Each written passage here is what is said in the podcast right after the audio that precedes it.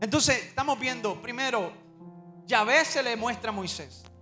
Le dice, yo no, yo no le dije este nombre a Abraham, ni a Jacob, ni a Isaac.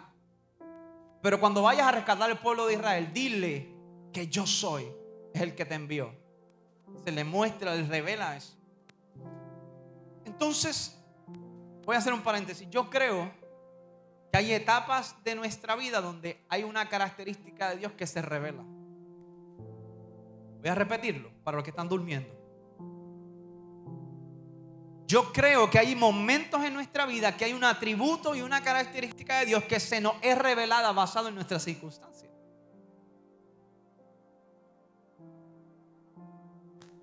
Y en esa circunstancia Dios le dice a Moisés, porque Moisés estaba cuestionando, pero ven acá, y si, y si yo voy, ¿en nombre de quién le voy a decir? Ellos no me conocen. Yo soy un... Voy a decir lo que, lo que dicen los jóvenes por ahí.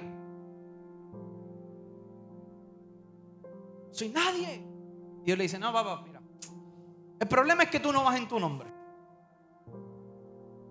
El problema es que alguien te envía. Y usted tiene que entender, usted y yo que somos humanos, tenemos que entender que cuando alguien nos envía, nos transfiere su autoridad. Cuando alguien nos envía, nos transfiere su autoridad. Usted tiene autoridad. Usted tiene la autoridad de Cristo. Cuando yo está teniendo esa conversación con Moisés, le dice, mira, tú le vas a decir que yo soy es el que lo envía. Y escuche esto. El pueblo está pasando por 400 años de esclavitud. Y Moisés iba a ir a decirle, ¿usted sabe quién me envía? El que siempre es. Si usted lleva a estar 400 años de esclavitud y le dicen, yo vengo a sacarlos en nombre del que siempre es, tú le vas a decir, y hace 400 años que no eres porque no te he visto.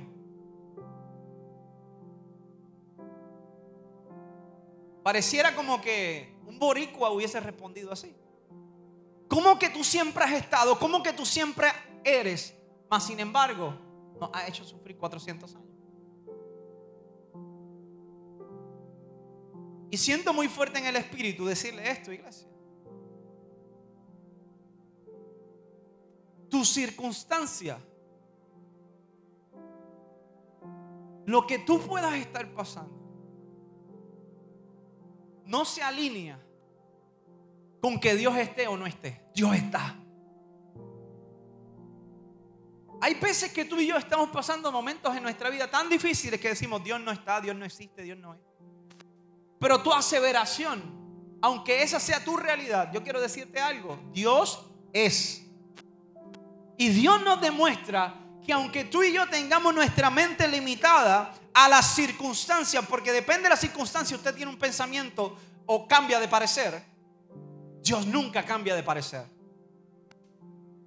Gracias, campeón, tú eres salvo, todos los demás hoy tan mal.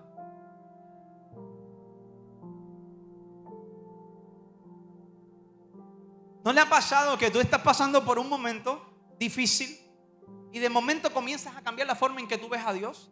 comienzas a cuestionarle a Dios como si Dios no estuviese, pero Dios está, Dios siempre es.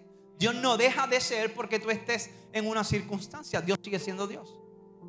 El problema es que hay, temporadas o hay cosas que Dios evita, pero hay otras que permite. El problema es que cuando Dios permite que tú pases por un momento difícil, nunca te deja solo. Y tú y yo entendemos a pensar que nos deja solo porque experimentamos tristeza, porque experimentamos dolor, decimos, Dios no está conmigo. Ah, no. Dios es. Cuando Dios te permite pasar por dificultades, Dios está de tu mano. Yo le creo a un Dios que no deja de ser. Por lo tanto, doy gracias por las luchas, por las pruebas que Él evita en mi vida, pero también doy gracias por las que me, permite atravesar. Entonces quizás usted hoy está pasando por dificultades. Dios no te ha dejado. Dios no te ha abandonado. Dios es. Y Dios está. Entonces, dile al Señor, Señor, si yo tengo que atravesar por esto, por favor, llévame de la mano.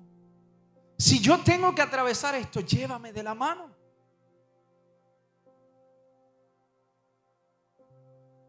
Porque a veces en nuestra humanidad soltamos a Dios en los momentos difíciles. Y, Dios, y, decimos, Dios no está. Pues claro, si lo soltaste, amigo. Si en vez de orar lo primero que hiciste fue ir al doctor. Si en vez de orar lo primero que hiciste fue chequear la cuenta de banco.